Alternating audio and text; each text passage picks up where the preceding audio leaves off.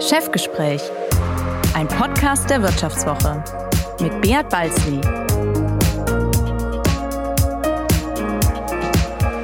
Ja, herzlich willkommen zu einer weiteren Folge des Vivo Podcasts Chefgespräch. Mein Name ist Beat Balzli und ich bin der Chefredakteur der Wirtschaftswoche. Ja, die Corona-Krise hat die Sparquote auf ein Rekordniveau getrieben. Ein ganzes Land befand sich bis vor kurzem unfreiwillig im Konsumstreik. Im Lockdown reichten für die Arbeit Jogginghosen statt teure Anzüge. Kosmetik galt im Homeoffice als überschätzt. Für das Urlaubsgefühl sorgten die Palmen auf der Fototapete und teuer essen gehen kannte man nur noch aus Erinnerungen. Nur ein Gesetz behielt auch in der Hochphase der Pandemie unverändert seine Gültigkeit. My Home is my Castle. Das Zwangskokooning animierte die Deutschen zum Wettrüsten in den eigenen vier Wänden. Sie investierten in ein neues Bett, ein neues Sofa, einen neuen Esstisch und manchmal auch in ein nagelneues Badezimmer. Womit wir bei meinem heutigen Gast wären. Er ist der Gegenentwurf eines globalen Business-Nomaden und vielleicht Deutschlands sesshaftester CEO. Hans-Jürgen Kalmbach ist der Urschwarzwälder er ist dort geboren, lebt dort und arbeitet dort. Seine ganze Karriere dreht sich um den Porsche der Duschbrausen. Kalmbach ist der CEO des Schwarzwälder Badezimmer- und Küchenarmaturenherstellers Hans Grohe Group und er liefert sich ein hartes Duell mit einer Firma, deren Namen zum Verwechseln ähnlich klingt. Doch dazu gleich mehr. Hallo, Herr Kalmbach, schön, dass Sie heute bei mir sind. Guten Morgen, Herr Balzli, und herzlichen Dank äh, für die Einladung zum Podcast.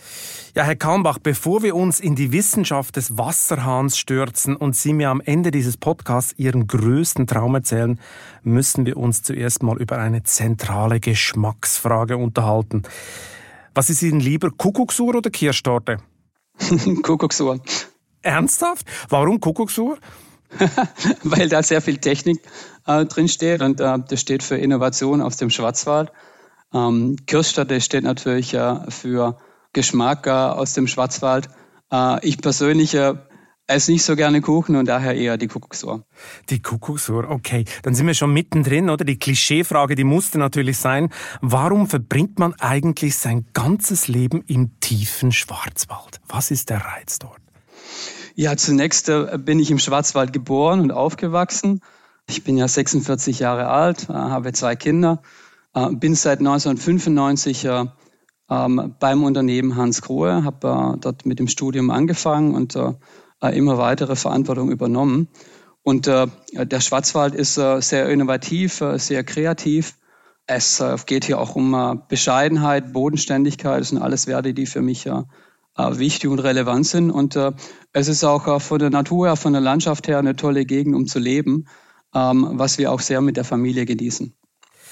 Ich meine, Ihr Geburts- und Wohnort Freudenstadt, wenn ich das richtig gelesen habe, hat ja knapp 24.000 Einwohner. Der, Ihr Arbeitsort Schiltach hat dann gerade mal 4.000. Das heißt, jeder kennt dort jeden. Wurde es Ihnen in Ihrem Leben nie zu eng dort? Wollten Sie nie ausbrechen?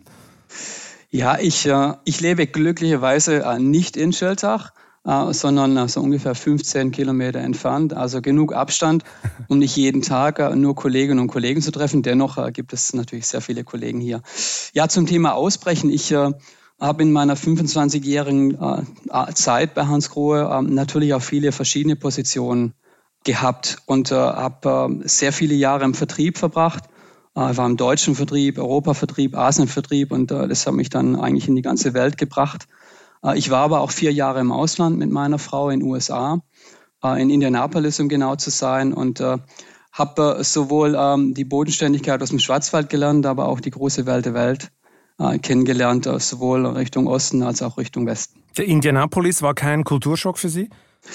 Ja, Indianapolis ist eine kleine, äh, kleine Großstadt. Ähm, das war insofern kein Kulturschock, äh, wenn Sie es mit Schwarzwald in Verbindung bringen. Äh, sondern Indianapolis äh, hat diese Midwest-Kultur, auch äh, sehr viel bodenständige Leute. Ähm, und äh, das passt da schon auch zur deutschen, zur deutschen Kultur. Oh. Äh, und äh, da haben wir uns auch ganz wohl gefühlt. Okay, ich sehe schon. Aber Indianapolis ist, ist natürlich auch äh, eine Sportstadt mit Football und Basketball und Indy 500. Äh, und äh, das haben wir natürlich alles genossen. Okay, abheben ist also nicht Ihr Lebensmotto, immer schön auf dem Boden bleiben. Liegt dieses Wurzelschlagen eigentlich bei Ihnen in der Familie? Muss ich mir vorstellen, dass ganze Generationen von Kalmbachs in Freudenstadt geboren sind und da auch leben, oder wie ist das? ja, ich habe ich hab eine Familie mit äh, vier Geschwistern, also wir waren fünf Kinder. Da gibt es schon ein paar Familienstämme, ähm, die sind aber in der Zwischenzeit nicht mehr alle in Freudenstadt oder Pfalzgrafenweiler, um genau zu sein. Das ist mein, äh, mein Ort, wo ich aufgewachsen bin. Die sind in der Zwischenzeit in Pforzheim, in Stuttgart, aber alle im Schwarzwald oder in Baden-Württemberg. Ich sehe schon. Der Schwarzwald muss einen besonderen Reiz haben. Ich glaube, ich muss da mal hin, äh, das um müssen Sie, ja.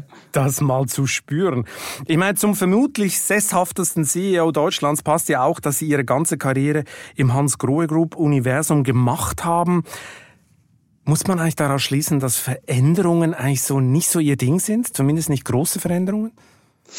Ja und nein. Also ich war, wie gesagt, 25 Jahre im Unternehmen oder Unternehmensverbund äh, und habe sehr viele verschiedene äh, Rollen auch gemacht. Also ich war im Vertrieb, ähm, ich war im Bereich Strategie, äh, Unternehmensentwicklung. Ich war auch ein paar Jahre im Bereich Finance, äh, just in der Zeit, als die Finanzkrise ähm, uns getroffen hat, 2008, 2009 und 2010. Ähm, und ich war im Ausland, das war ich nicht in der Hans-Grohe-Gruppe, sondern war bei einer Schwestergesellschaft mir liegt sehr viel am Unternehmen äh, und äh, das erlebe ich seit diesen 25 Jahren, äh, habe auch sehr viele Beziehungen zur Familie, ähm, der Gründerfamilie und äh, trotzdem ähm, habe ich es auch immer genossen, neue Aufgaben, Herausforderungen anzunehmen und mich auf neue Themen einzustellen. Wie sind Sie überhaupt zu der Firma gekommen? Was war eigentlich der ursprüngliche Impuls? Hatten Sie schon damals Kontakt zur Familie Grohe oder, oder fanden Sie einfach, ich will unbedingt Wasserhähnen verkaufen? ich glaube, äh, das kam erst, das kam dann erst im zweiten Schritt. Äh, so nach, äh, nach dem Abitur äh, war ich bei der Bundeswehr und äh, ich äh, wollte studieren, Betriebswirtschaftslehre, und da gab es eben die Möglichkeit der Uni, Fachhochschule oder Berufsakademie. Und äh, ich habe mich dann für die Berufsakademie entschieden, äh, weil es auch eine sehr praktische Ausbildung ist.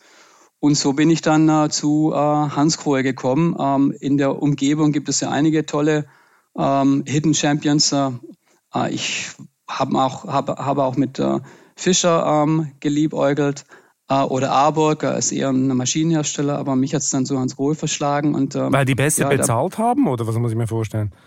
Nee, ähm, weil äh, die, waren als, äh, die waren als Unternehmen irgendwie sympathischer, äh, jung und dynamisch. das hat sich schon bei meinem ersten Vorstellungsgespräch gezeigt, dass äh, die Firma was ganz Besonderes ist. Und äh, das war dann auch durch das Studium und mit dem Einstieg im Vertrieb Deutschland, da hat sich das dann immer wieder bewiesen. Und die Zeit äh, verging ziemlich schnell, aber durch äh, die Möglichkeit, äh, A, gefördert zu werden, ähm, ich hatte lange Jahre einen Mentor, äh, der CFO und dann CEO war bei Hans Grohe, Siegfried Genslen.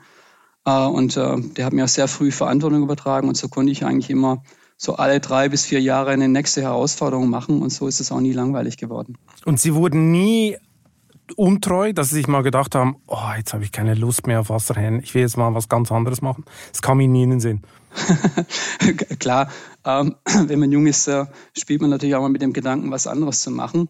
Äh, zumal unsere Branche ähm, ja nicht so dynamisch ist äh, wie Automobil oder Hightech. Äh, dennoch äh, haben wir Produkte, ähm, die sehr attraktiv sind. Das sind Endkonsumentenprodukte. Äh, wir haben Marken, die bekannt sind. wir haben Produkte, die man mit Emotionalität verkauft. Und wir haben ein sehr internationales Geschäft. Ähm, wir machen ja in der Zwischenzeit 75 Prozent unseres Umsatzes im Ausland, ähm, haben eine hohe Leidenschaft für äh, Produkte und Innovation und Design, ähm, produzieren immer noch äh, knapp 70 Prozent hier in Deutschland äh, mit knapp 5000 Mitarbeitern. Also Hans Krohe ist attraktiv als Unternehmen und deshalb kam es auch nie irgendwo in Frage, da was Neues zu suchen, weil es immer weiterging und die nächsten Herausforderungen auf mich gewartet haben. Und warum glauben Sie, haben es ausgerechnet Sie bis an die Spitze geschafft?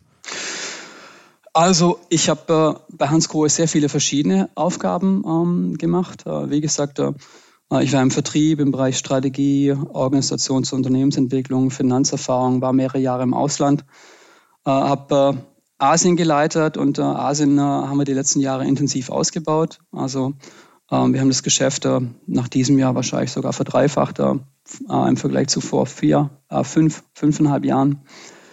Einerseits, andererseits, ähm, andererseits ist es mir, ist es für mich auch wichtig, ähm, als Manager ähm, stark in der Kommunikation äh, zu sein, ähm, stark in der Überzeugung zu sein, Verantwortungsbereitschaft zu zeigen, Einsatzwillen zu zeigen, Fleiß, äh, Leidenschaft äh, und, und trotzdem bescheiden und menschlich zu sein, äh, so ein Manager zum Anfassen. Ich glaube, die Kombination ähm, passt, dann, passt dann ganz gut. Natürlich. Was heißt der Manager zum Anfassen? Können die Leute mit Ihnen, gehen mit Abend mit Ihnen ein Bier trinken oder wie, wie weit geht das Anfassen?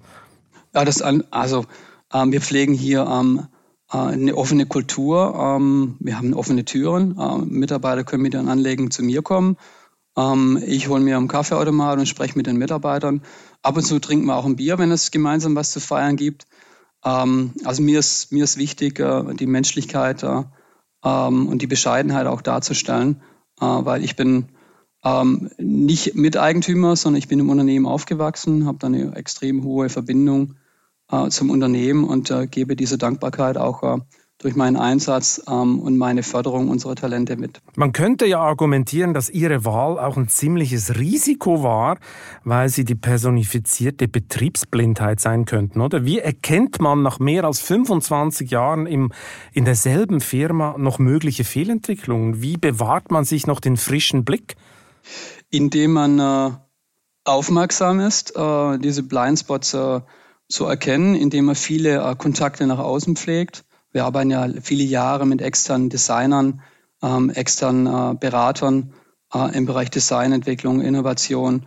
Äh, ich bin viel ähm, auch in meiner CEO-Rolle unterwegs im Markt, spreche mit Kunden, ähm, sowohl äh, Handelskunden äh, als auch Projektkunden, Hoteliers, Architekten, äh, Designer, Planer, Wohnungsbaugesellschaften. Also ähm, einen offenen Blick nach außen zu haben, den Markt zu spüren, auch Kritik Kritik äh, von Seiten des Marktes mal anzunehmen und äh, kritisch zu reflektieren. Was war denn die größte Kritik des Marktes an Grohe in Ihrer Zeit? An Hans Grohe? An Hans Grohe. Ähm, ja, wir hatten, äh, wir hatten vor 15 Jahren hatten wir ein neues Produktsortiment eingeführt mit Brausen. Ähm, das war, wurde vom Markt nicht so gut angenommen. Äh, das, war, das war einer der Kritikpunkte. Ähm, wo wir uns dann wieder umgestellt haben. Und was war der Fehler da? Was haben Sie daraus gelernt? Was war der Fehler damals? Ja, wir haben, wir haben damals das Sortiment äh, versucht, äh, weiter zu, weiter zu äh, konsolidieren, weniger verschiedene Programme zu machen, ähm, Effizienz zu generieren, aber haben damit nicht den Bedarf des Kunden getroffen. Die wollten, die wollten ein breiteres Sortiment, mehrere Funktionalitäten, ähm, andere Preispunkte. Also das sind dann die Themen, die du eben dann herausbekommst, wenn du nicht die Strategie nur am grünen Tisch machst, sondern äh, mit vielen äh, Stakeholdern dich zusammentust. Und äh, gleichzeitig, das wollte ich noch sagen, ist auch wichtig, äh, eine starke Mannschaft zu haben, ähm, die ja auch äh, offen und kritischer mit, mit den Themen umgeht und äh, vielleicht auch mal dem, dem Boss widerspricht, weil der Boss muss nicht immer die beste Ideen haben, sondern wir brauchen die Teams.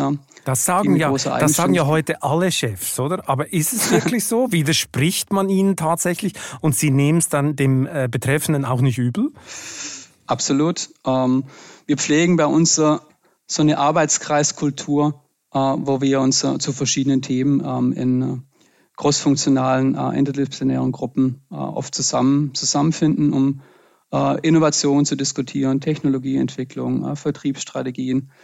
Und da ist äh, das Wort jedes Einzelnen wichtig. Äh, die, die es umsetzen müssen, aber auch die, die die Verantwortung tragen und es, und es managen müssen. Und ja, ähm, jede Meinung, jede Meinung wird diskutiert äh, und oft ist auch meine Meinung nicht die, die dann das Zünglein an der Waage ist, um die Entscheidung zu treffen.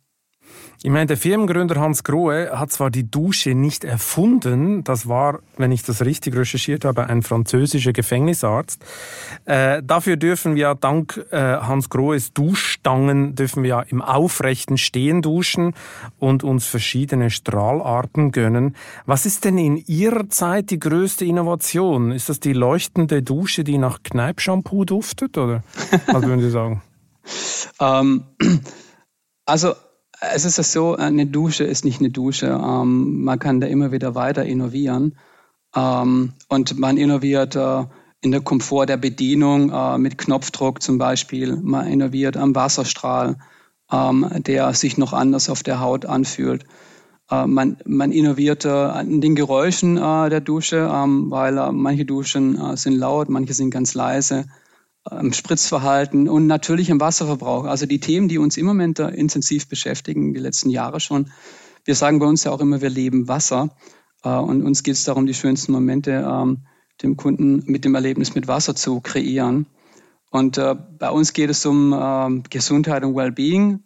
Ähm, es geht um Digitalisierung und Nachhaltigkeit. Also die Themen, äh, die die letzten Jahre kamen, sind Duschen, die alle Sinne ansprechen durch IoT-Möglichkeiten, also digitalisiert, indem man Atmosphären schafft, indem Licht, Sound, Duft und das Gefühl natürlich des Wassers miteinander verbindet. Ähm, es sind neue Innovationen entstanden, die Nachhaltigkeit fördern, weil Wasserverbrauch ist für uns ein großes Thema. Und äh, durch bessere Strahlarten, äh, die weniger Wasser verbrauchen, Trinkwasser verbrauchen, äh, schaffen wir neue Innovationen und äh, werden damit natürlich auch klimafreundlicher. Aber dann ist doch irgendwann die Grenze erreicht, oder? Weil der Strahlart, die weniger Wasser verbraucht, weil irgendwann ist dann kein Wasser mehr drin. Also es gibt doch eine natürliche Grenze, oder? Oder nicht bei der Entwicklung? Ja, die, äh, die gibt es natürlich. Also ähm, als wir vor 15 Jahren äh, Duschen entwickelt haben, war so der durchschnittliche Wasserverbrauch einer Handbrause 16 Liter. Äh, heute kannst du auch mit 9 Liter oder 8 Liter äh, toll duschen äh, durch neue Strahltechnologien, die einfach weniger Wasser brauchen, aber das Duschvergnügen nicht einschränken. Äh, und damit sparen wir 50 Prozent des Wassers. Äh, dennoch, äh, solange wir uns mit Wasser, mit Wasser waschen, äh, und duschen, werden wir immer Wasser brauchen. Aber es kommt dann die Frage auch. Äh, ähm, Was ist denn das Ziel dann? Entschuldigung, dass ich nochmal reingrätschen muss, aber Sie waren 16 Liter, jetzt 9 Liter. Was ist denn das Ziel? Oder wo, wo glauben Sie, ist dann Schluss? Bei 5 Litern? Oder was muss ich mir vorstellen? Ja, es gibt auch, es gibt auch Möglichkeiten, mit sechs, mit sechs Litern äh, noch eine gute Dusche zu haben. Aber der Punkt, auf den ich hinaus wollte, ist, äh, es geht auch darum, äh, wie, das, äh, wie das Brauchwasser wieder, wieder genutzt werden kann. Ähm, also ähm, entweder für die Toilettenspülung oder wieder aufbereitet wird und wieder zugeführt wird. Also das sind die, die Fragen, wie man ähm, den Wasserverbrauch A optimieren kann oder anders nutzen kann. Ich will nochmal zurück zu Ihrer Kneipschen Disco-Dusche. Sie haben sie gerade erinnert, duftet, tönt, Licht etc. Wer kauft eigentlich so etwas Verspieltes? Also wenn ich jetzt von mir ausgehe, dann muss ich sagen, ja, klingt cool das Ganze, aber würde ich mir das einbauen? Ich, ich glaube, bin da ein Duschspießer. Also wer kauft sowas Verspieltes? Was sind das für Kunden? Also wir haben wir haben sehr, sehr viele ähm, mit unserer Marke Axas sehr viele designaffine, anspruchsvolle Kunden, ähm, die ihr Luxusbad äh, oder Luxusküche ausstatten ähm, äh, und Kunden, die ähm, die innovativsten Produkte wollen. Also ähm, äh, es gibt äh, sehr, sehr viele Kunden, die auch in der Zwischenzeit ähm, diese digitalen Lösungen haben wollen.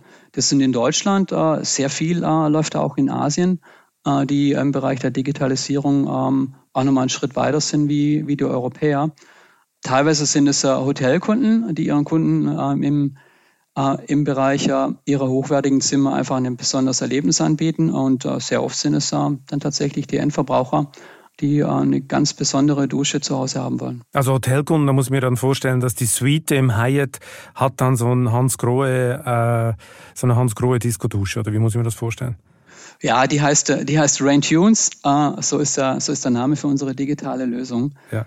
Und äh, ja, äh, zum Beispiel, Hyatt haben wir jetzt noch nicht ausgestattet, aber ähm, die, die ähm, Kunden, die werden dann äh, auch diese Lösung anbieten. Ja.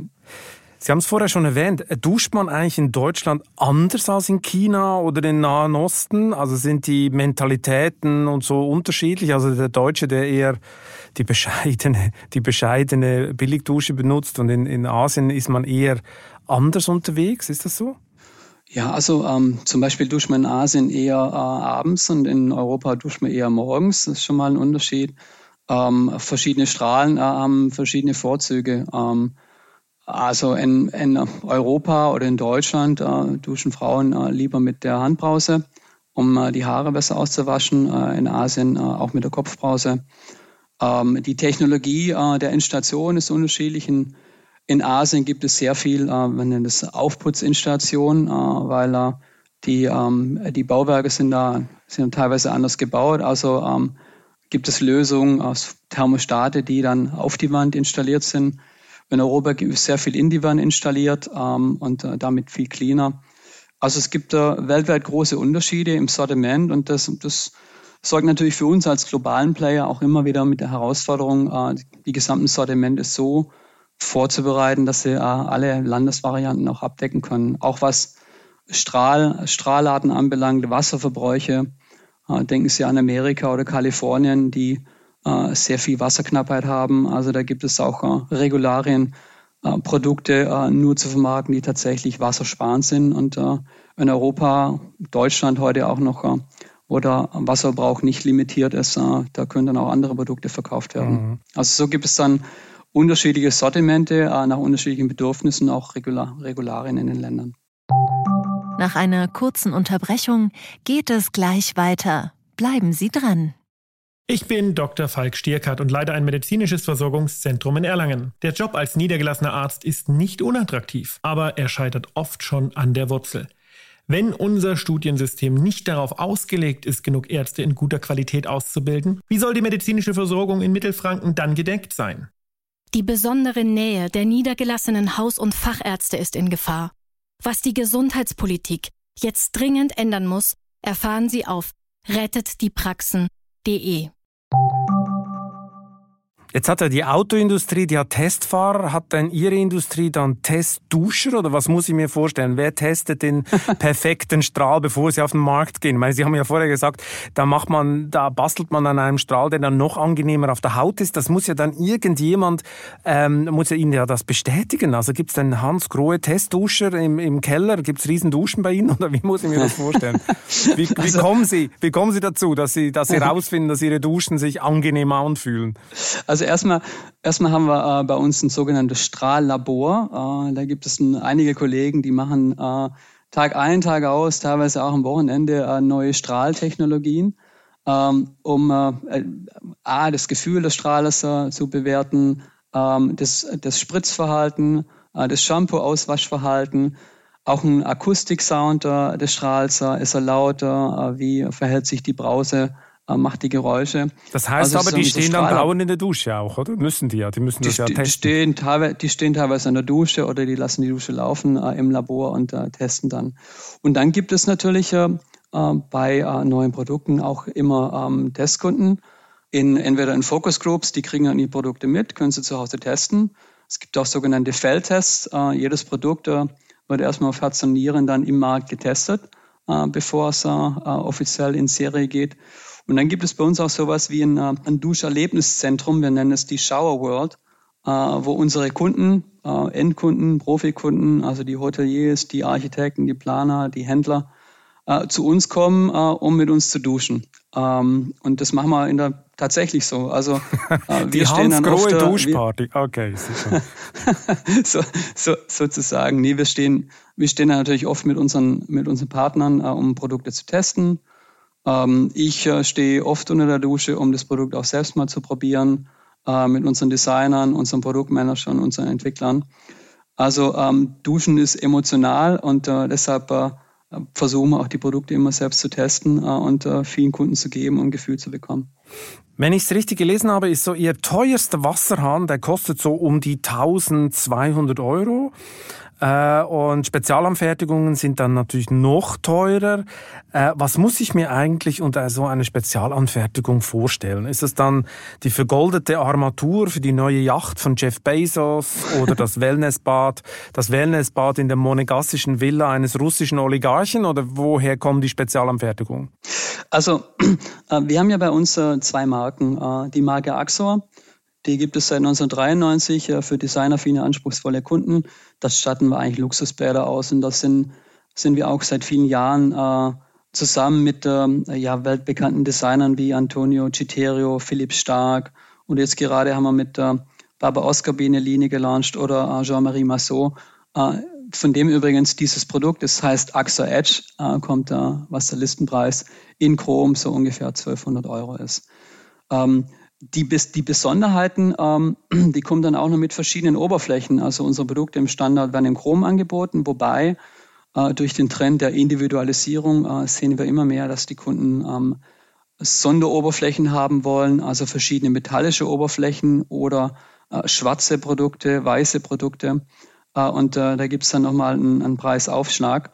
Und dann gibt es auch Sondervarianten, wie, äh, wie Sie es angesprochen haben. Wir nennen das bei uns der Signature Service äh, aus der Axon-Manufaktur, äh, wo teilweise ähm, zum Beispiel für die Yacht, ähm, wo der Griff verlängert wird, der Auslauf verlängert wird, äh, die Armatur ähm, etwas höher gemacht wird oder etwas kürzer, je nach Einbausituation. Bei Hotels kommt es oft vor, ähm, dass die äh, Luxushotels halt äh, ihr Emblem eingraviert äh, haben wollen in den Produkten, dann gibt es immer einen, Sonder, einen Sonderservice, um diese Unikate zu machen.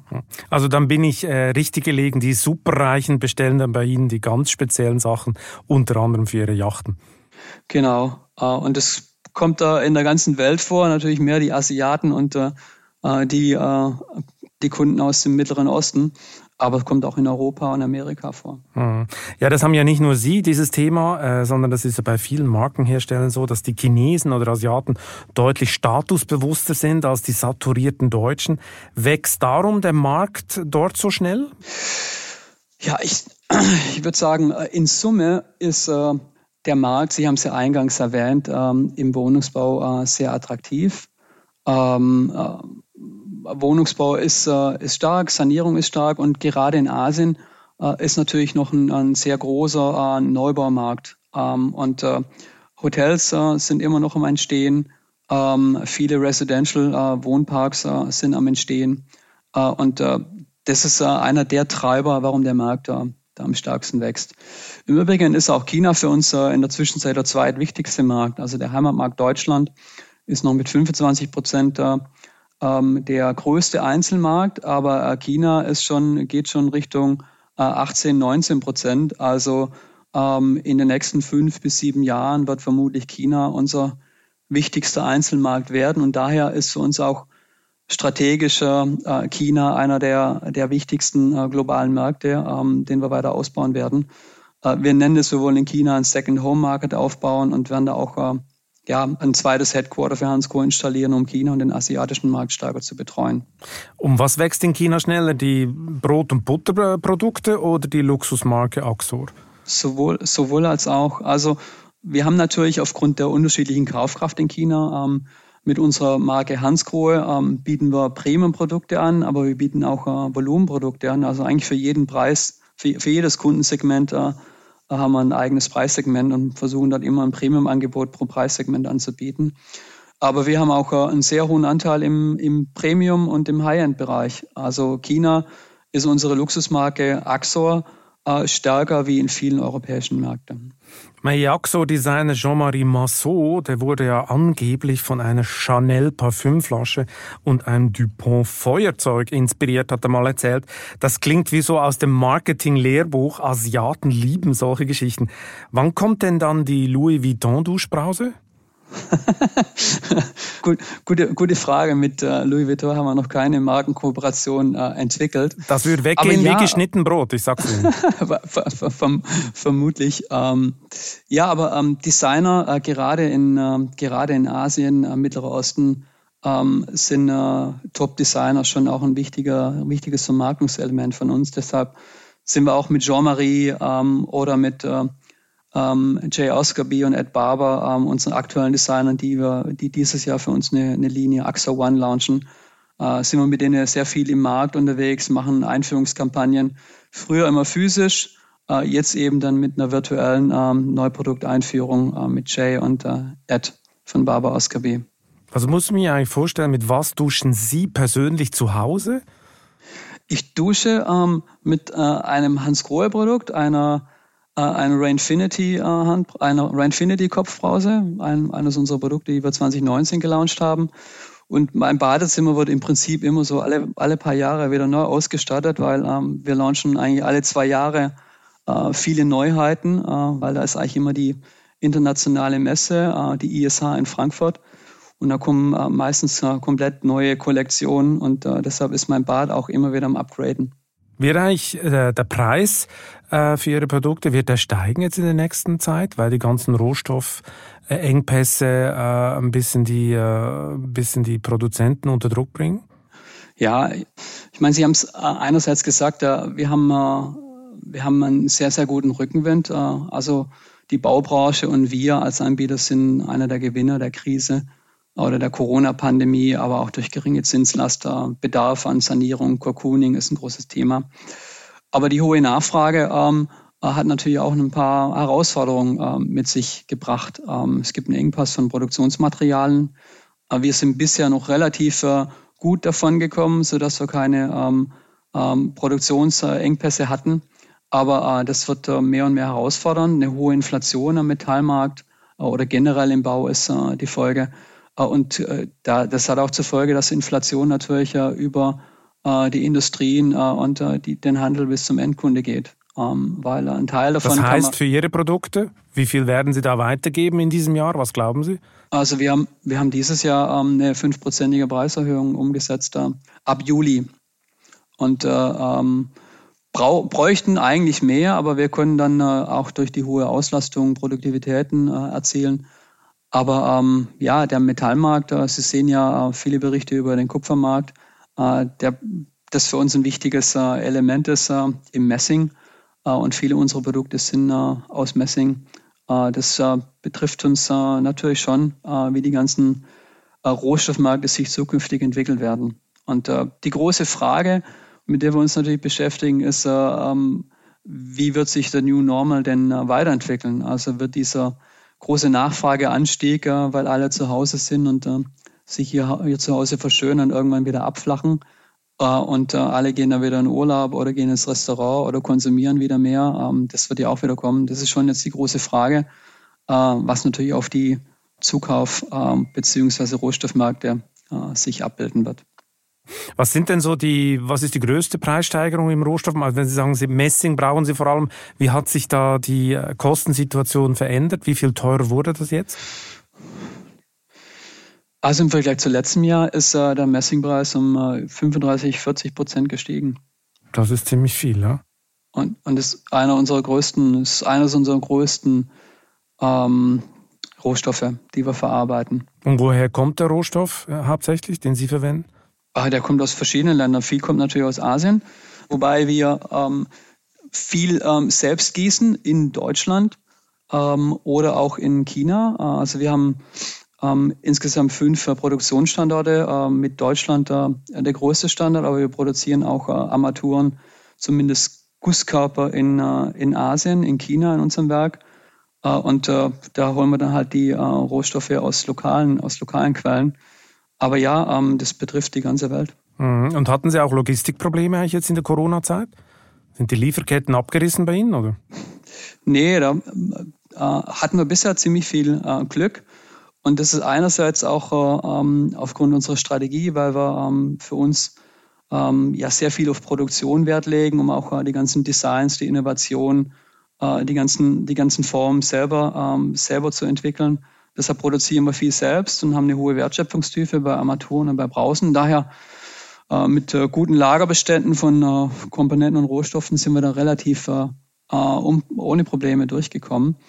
Ähm, aber trotzdem äh, verzögern sich natürlich Komponenten, die dann aus den Werken aus Asien zum Beispiel kommen, ähm, auch hier in Deutschland oder umgekehrt die Ware, die wir von hier nach, nach Asien schicken, aufgrund des hohen Logistikengpasses. Also bisher haben wir wenig Probleme gehabt. Wahrscheinlich haben wir sogar eher davon profitiert, weil wir ähm, eine sehr gute Lieferservice hatten, ähm, gute Neuprodukte hatten, ähm, auch äh, einige Wettbewerbsvorteile mit äh, Produkten mit, Sonder, mit Sonderoberflächen, äh, wodurch wir ähm, Marktanteile gewinnen konnten letztes Jahr und vermutlich werden wir es auch dieses Jahr tun. Ähm, und daher ähm, ist es für uns ein Vorteil gewesen, dass wir äh, viel selbst produzieren, auch in Deutschland oder in Europa. Apropos Oberflächen etc., eine Frage habe ich noch zu meinem Lieblingsthema Oligarchen. Was war eigentlich der ausgefallenste Auftrag, den Sie in Ihrer Zeit mal ausgeführt haben oder der ausgefallenste Kundenwunsch? gute, das ist eine gute Frage. Ähm, der ausgefallenste. Ähm, also wir haben äh, einen, mal einen tollen Auftrag gemacht. Das war in Macau. Das war jetzt nicht ein, Einzel, ein einzelnes Bad, sondern ähm, ein, äh, ein tolles Bad in Macau in einem Hotel.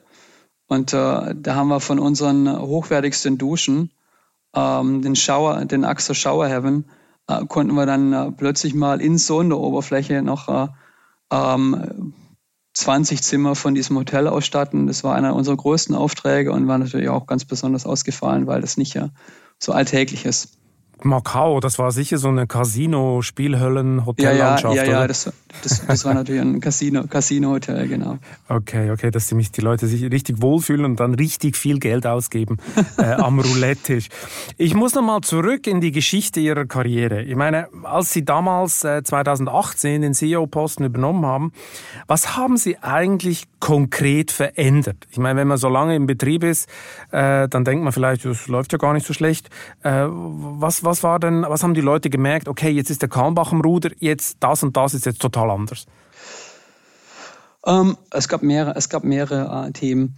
Wir haben, wir haben für uns äh, festgelegt, ich für mich und wir dann äh, für das Unternehmen, ähm, dass wir unser Unternehmen von äh, einem starken Familienunternehmen zum Global Player transformieren. Und äh, daraus ist dann eine Mission für uns entstanden. Und äh, wenn ich daraus zitieren darf, wir haben gesagt, für uns gibt es vier Hauptziele. Ähm, einerseits wollen wir mit unseren Innovationen, Design, Qualität, Kunden begeistern. Äh, wir wollen Verantwortung für Mensch und Umwelt übernehmen. Wir wollen der beste Arbeitgeber sein in der Region und der Branche. Und wir wollen weiterhin, äh, wenn wir die drei Ziele gut umsetzen, ähm, als Global Player profitables Wachstum generieren. Daraus ist dann unsere sogenannte Hans Cohen Number One Strategie entstanden. Und äh, da gibt es jetzt mehrere, mehrere Themen, die da wichtig sind. Äh, das erste Thema ist das globale Wachstum zu, zu steigern und äh, ähm, noch stärker in China und Asien uns zu entwickeln, das ist einer, einer der großen Themen, äh, den ich äh, natürlich aus meiner Zeit äh, im Asienvertrieb äh, angefangen habe und das jetzt weiterzutreiben. Das ist einer der Themen. Das zweite Thema ist, äh, ähm, wir haben noch äh, viel Wachstumspotenzial in unserem Kerngeschäft, ähm, Armaturen und Brausen ähm, auch in verschiedenen, äh, durch verschiedene Innovationen, durch verschiedene Designs in verschiedenen Preispunkten. Aber ähm, wir sehen auch Wachstumspotenzial ähm, im Bereich neuer Produktfelder. Denn äh, in Summe ähm, ist der Markt am Konsolidieren. Ähm, der Endkunde wird äh, wichtiger, deshalb wird die Marke immer wichtiger. Und Sortimente wachsen zusammen, also äh, Armaturen, äh, und äh, Waschtisch oder Möbel, äh, Bademöbel, äh, die wachsen zusammen. Das heißt, sie werden also mal Badewannen und, äh, und, und Spül genau. Spülbecken etc. werden sie auch anbieten oder werden sie mit also so einem Anbieter einer, zusammengehen oder wie? Einer unserer Themen ist äh, die Erweiterung der Produktfelder. Ähm, und da schauen wir eigentlich zwei Themenfelder an im Bad. Das ist die Dusche und das ist für uns, dann wird es den Waschplatz, also am, am Waschbecken. Ähm, und wir haben jetzt letztes Jahr eine Akquisition getätigt das ist im Bereich der Dusche. Da geht es um äh, Duschabläufe, Duschrinnen, sogenannte Duschrinnen. Äh, da haben wir die Firma ESS in äh, den Niederlanden übernommen, die für uns das gesamte Ablaufsegment mit unseren Produkten dann verbindet. Und damit haben wir eine höhere einen höheren Marktanteil in der Dusche und können dort weiter ausbauen. Und wollen Sie nicht am Schluss das, ein komplettes Bad anbieten können oder eine komplette Dusche zumindest? Ja, das ist. Oder ist das nicht rentabel? Das ist noch eine, ist eine längerfristige Frage, aber wir wollen schon Stück für Stück andere Produktfelder im, im Bad mit anbieten. Ähm, jetzt nicht nur um zu bundeln, sondern auch um äh, gerade am, am Waschtisch neue Innovationen zu schaffen, weil Innovationen dann, entstehen dann oft in der Verbindung von äh, verschiedenen Produkten. Denken Sie, ähm, das Waschbecken ist heute eine eigene Marke, die Armatur ist eine eigene Marke, Accessoires ist oft eine eigene Marke, Möbel sind eigene Marken. Die Kombination äh, schafft dann gerade auch im digitalen Umfeld äh, die Möglichkeit, äh, natürlich äh, Armatur mit Spiegel, äh, Armatur mit Waschbecken zu verbinden. Herr Kaumbach, was glauben Sie, als Sie 2018 den Chefposten übernommen haben, ist seither die Führungskultur moderner geworden bei Ihnen? Ja, das wäre jetzt für mich noch ein, ein, weiterer Punkt. Also Digitalisierung wäre noch ein Thema, was wir angetriggert haben, äh, was mir persönlich sehr wichtig war ähm, dass wir als Unternehmen halt äh, modern, modern und digital aufstellen und ähm, auch mutig sind. Ähm, wir haben eine digitale Einheit äh, geschaffen, wir haben ein Innovationslabor geschaffen, die sich neben digital auch mit neuen Geschäftsmodellen aus, auseinandersetzt, äh, um einfach ein Stück weit Startup-Mentalität reinzubringen, diese Ambidextrie darzustellen, äh, einerseits Effizienz äh, zu, äh, zu steigern, gleichzeitig agil zu arbeiten und da entstehen auch neue Führungs- äh, Modelle, neue Führungsmethoden, neues, äh, neues Work Environment sozusagen äh, mit Coworking Spaces. Das ist ein, ist ein anderes Thema. Und dann gibt es noch zwei, zwei Themen. Einerseits das Thema der Verantwortung. Äh, Mensch, Wasser und Umwelt. Also Nachhaltigkeit ist für uns schon lange ein Thema. Äh, wir beschäftigen uns ja mit Wasser ähm, schon immer. Wir sagen ja auch, wir leben Wasser. Deshalb ist äh, für uns das Thema Nachhaltigkeit wichtig. Und da ist einer unserer Projekte, das nennen wir Green Company. Und äh, da haben wir Initiativen gelauncht im Bereich der Produktentwicklung, im Bereich der Produktion, Initiativen mit der Belegschaft, um ähm, klimaneutral zu werden bis 2030, ähm, auch äh, mit der Produkten und Einbezogen der Lieferketten. Das gehört ja und, eigentlich zum äh, Standard heute schon fast, oder?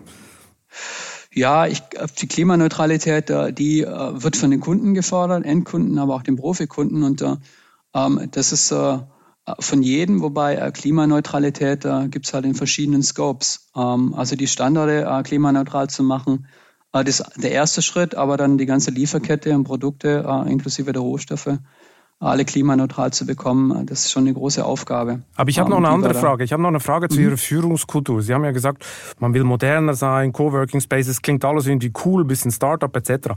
Aber wenn ich mir Ihre äh, Geschäftsleitung angucke, da habe ich ja dann so ein bisschen meine Zweifel. Ich meine, Sie hätten ja genug Zeit gehabt, eine Frau in den Vorstand zu holen. haben, haben Sie aber nicht. Äh, warum denn nicht? Also Sie sprechen ja das Thema Diversity an und das ist ein genau. guter Punkt. Ähm, das sieht bei Ihnen, das also, ist eine reine Männerveranstaltung in Ihrem Vorstand. Ja, im Vorstand meine, Sie im haben jetzt seit drei äh, Jahren Zeit, Sie hätten das ja ändern können.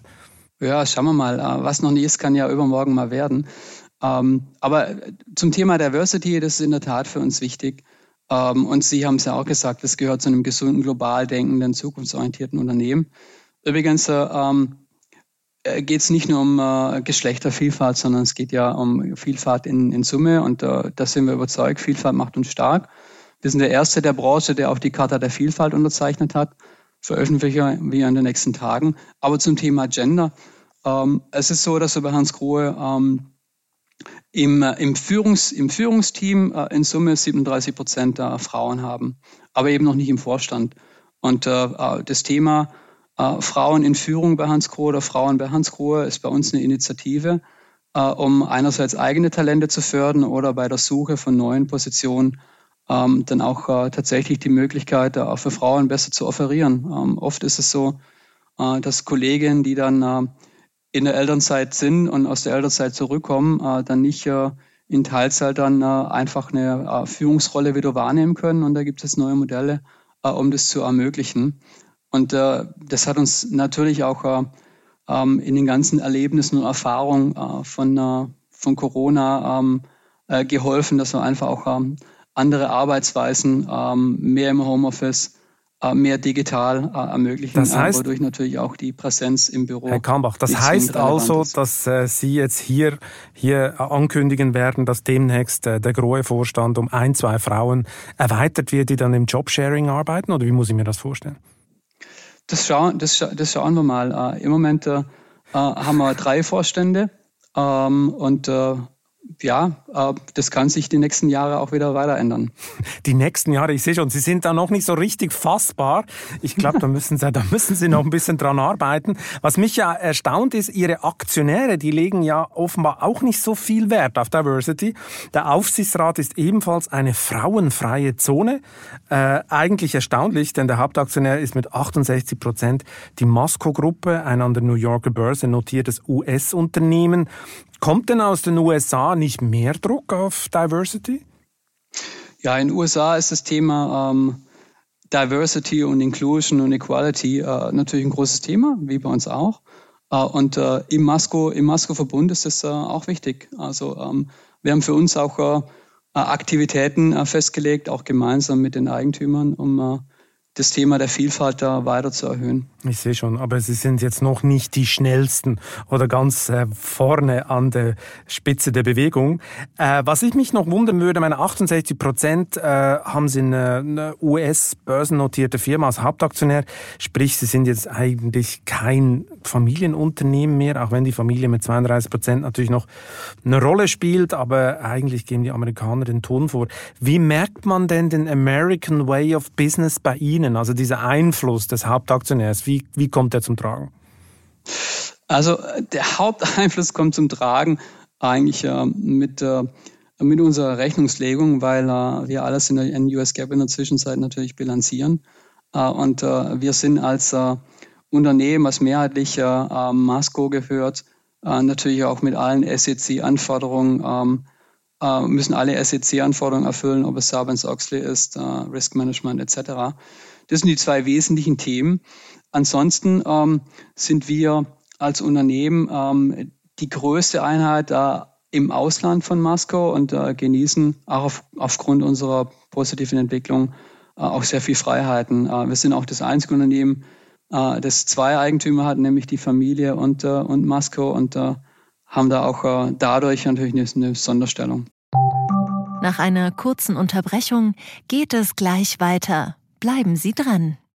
Eine Weltreise starten, ihr Hobby ausleben, finanzielle Unabhängigkeit muss kein Traum bleiben. In der neuen Vivo Coach Masterclass erfahren Sie, wie Sie das Vermögen dafür aufbauen und es einsetzen. Kurzweilige Videos, spannende Inhalte, konkret umsetzbare Empfehlungen. Entdecken Sie das neue kostenlose Video-Learning-Format exklusiv für Abonnentinnen und Abonnenten der Wirtschaftswoche. Jetzt unter vivo.de slash coach slash masterclass.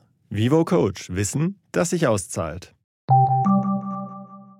US-Gap ist, ja ist ja kein Detail, oder? Ich meine, US-Gap, da haben wir auch eine andere Philosophie ist hinter dieser Rechnungslegung. Das heißt so ein bisschen dieses kurzfristige Quartalsdenken, das ja aus den USA nach Europa rübergeschwappt ist, schon vor Jahrzehnten. Das merkt man dann mehr bei Ihnen oder ist da mehr Druck drauf? Ich also bei einem klassischen Familienunternehmen, also US-Gap gibt doch schon ein bisschen Druck zusammen mit so einem Aktionär, oder? Ja, ich würde es mal so beantworten. Ähm, dass äh, äh, Masco ist sehr langfristig orientiert, aber äh, hat natürlich eine sehr hohe Anforderung äh, an die Leistungsfähigkeit des Unternehmens. Äh, und diese Kombination ähm, macht es eigentlich attraktiv für das Unternehmen, hat das Unternehmen auch stark gemacht, nämlich ja sehr langfristig strategische Investoren aus der Familie zu haben ähm, und äh, mit Masco einen Investor zu haben oder einen Eigentümer, ähm, der langfristig denkt, aber kurzfristige Performance auch erwartet aufgrund der Börsennotierung.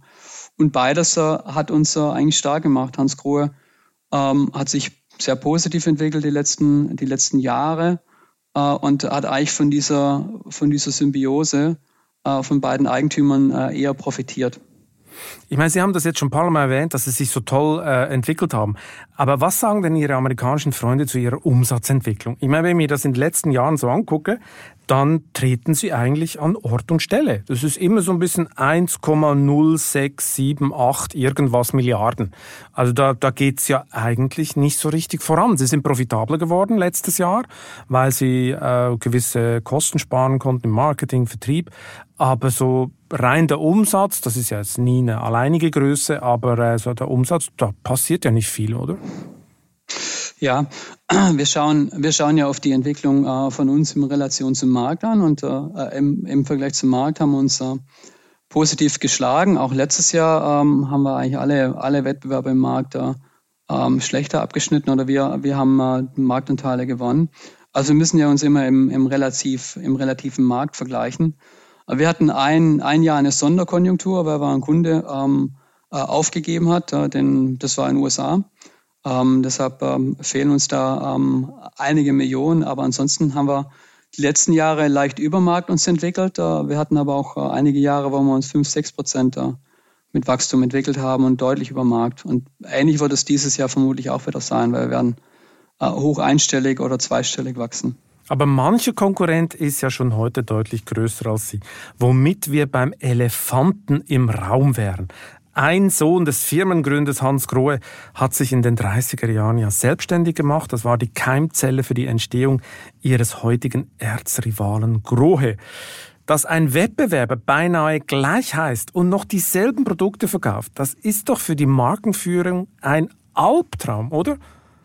Ja, ist Vor- und Nachteil zugleich, da ähm, die Endkunden die letzten Jahre, wo sie sich mehr mit dem Bad beschäftigen, ähm, halt äh, nicht jedes Jahr äh, das Bad renovieren und sich mit dem Thema äh, Badezimmermarken natürlich äh, nur dann im Bedarfsfall auseinandersetzen. Also Grohe zu kennen oder Hans Grohe zu kennen, ist schon mal, ist schon mal gut. Ähm, aber natürlich haben Sie recht. Ähm, wenn äh, wir unsere Werte in den Vordergrund stellen im Vergleich äh, zu unserem Wettbewerb, ähm, ist natürlich die Verwechslungsgefahr Gefahr hoch. Und äh, ähm, deshalb äh, haben wir auch äh, die letzten Jahre ähm, viel mehr Richtung Endkundenvermarktung ähm, uns eingesetzt. Unter anderem, das haben Sie wahrscheinlich auch gesehen, sind wir als einer der Hauptsponsoren von dem Profi-Radteam unterwegs, Bora Hans Grohe, wo wir mit einer Unternehmung auch arbeiten, mit dem wir kooperieren im Bereich der Küche, nämlich Bora.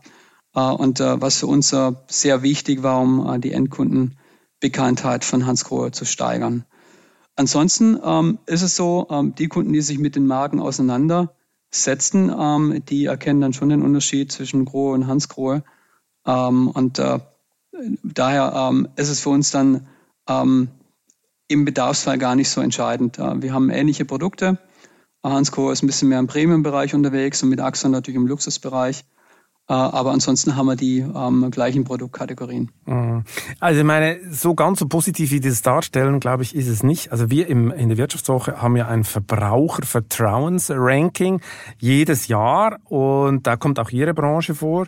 Äh, da genießen Sie beide zwar äh, ein hohes, sehr hohes Vertrauen, Kategorie sehr hohes Vertrauen, aber der konkrete Wert in der Umfrage, der liegt bei Grohe dann deutlich höher als bei Ihnen. Kann es sein, dass die noch ein bisschen bekannter sind und, und ähm, sie da noch ein bisschen Luft nach oben haben?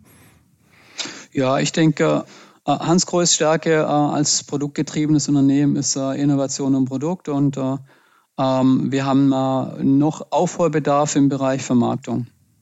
Was, wie machen Sie denn den Kunden den Unterschied Ihrer Produkte klar? Wenn Sie einem Kunden sagen, du musst die Armatur kaufen, weil, und kauf ja nicht die von Grohe, was ist denn bei Ihnen besser? Ist das Strahlgefühl ähm. besser? ja, ich würde es nicht äh, im Vergleich zum Wettbewerb an sich oder ähm, die, die überzeugenden Argumente ähm, sind äh, Design.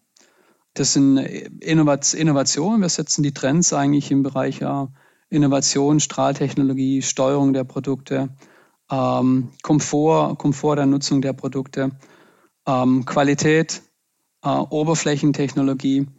Also es, es, es geht immer um, um das Produkt, äh, Nutzung, Nutzung äh, des Produkts. Das sind unsere Stärken und äh, da äh, haben wir immer noch ein bisschen Vorsprung zum Wettbewerb und werden da ähm, als Trendsetter wahrgenommen und haben dadurch natürlich auch sehr viele Follower. Gibt es eigentlich mit dem Erzrivalen Kontakte oder herrscht die totale Eiszeit? Ja, immer, immer wieder gibt es Kontakte, äh, aber wir sind weltweit äh, Wettbewerb. Entweder ist äh, ist Hans Grohe die Nummer eins im Markt oder der andere.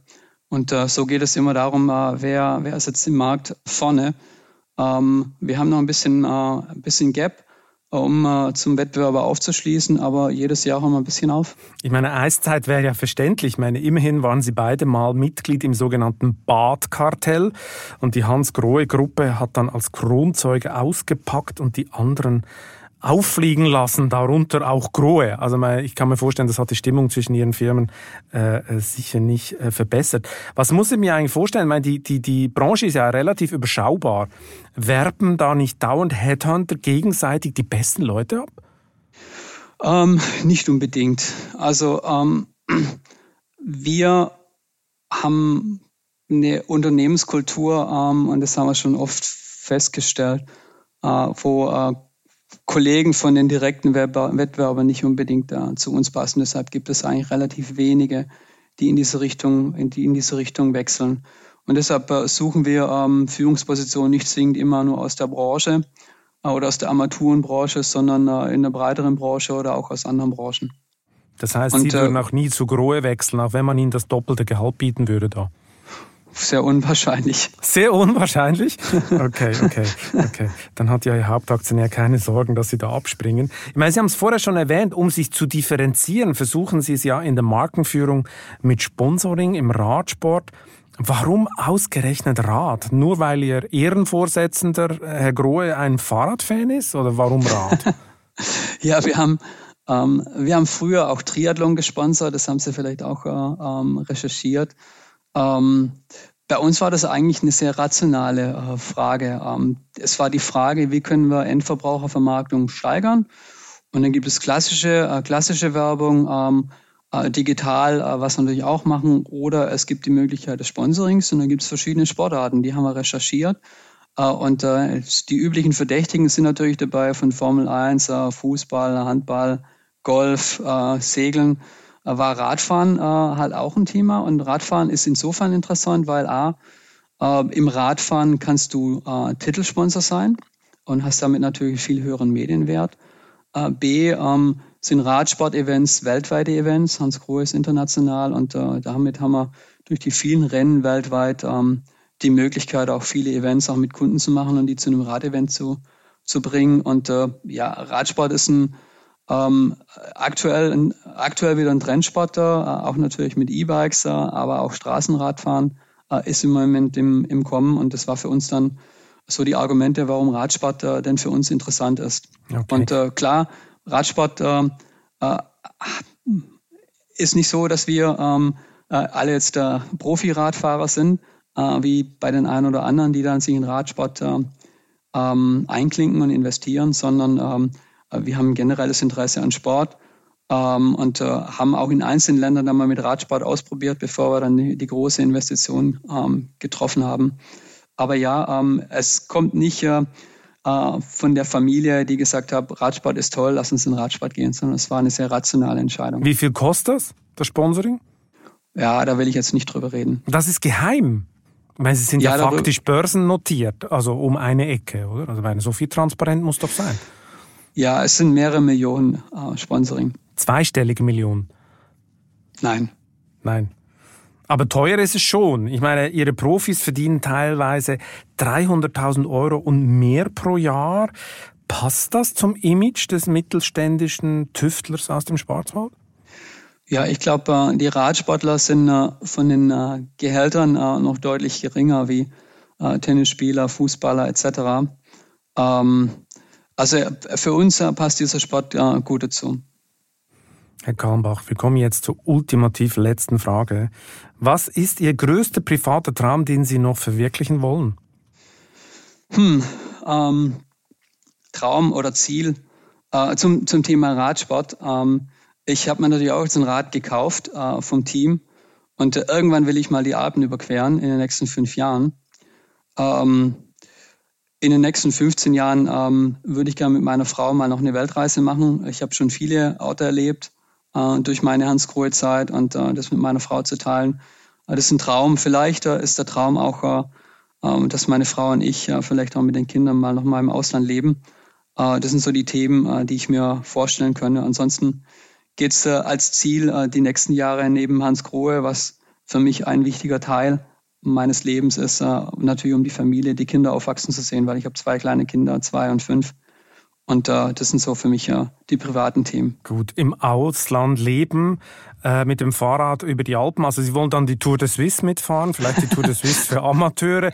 Und im Ausland leben, da schließt sich ja der Kreis zum Einstieg von unserem Gespräch. Vielleicht ist der Schwarzwald dann doch ein bisschen eng äh, und Sie wollen dann doch noch raus. Wir sind gespannt. Herr Kalmbach, vielen Dank für das interessante Gespräch und hoffentlich lernen wir uns mal in echt äh, kennen.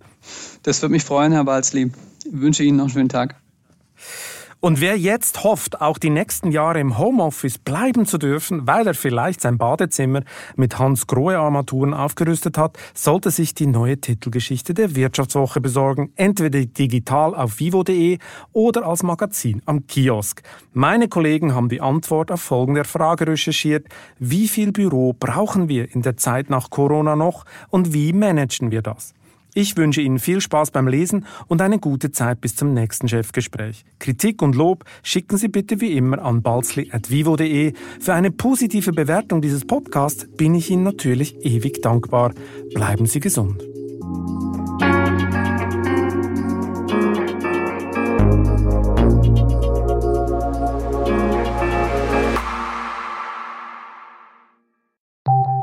Nach einer kurzen Unterbrechung geht es gleich weiter. Bleiben Sie dran. Bist du auf der Suche nach Inspiration und Netzwerkmöglichkeiten? Dann ist das Summer Camp der Handelsblatt Media Group genau das Richtige für dich.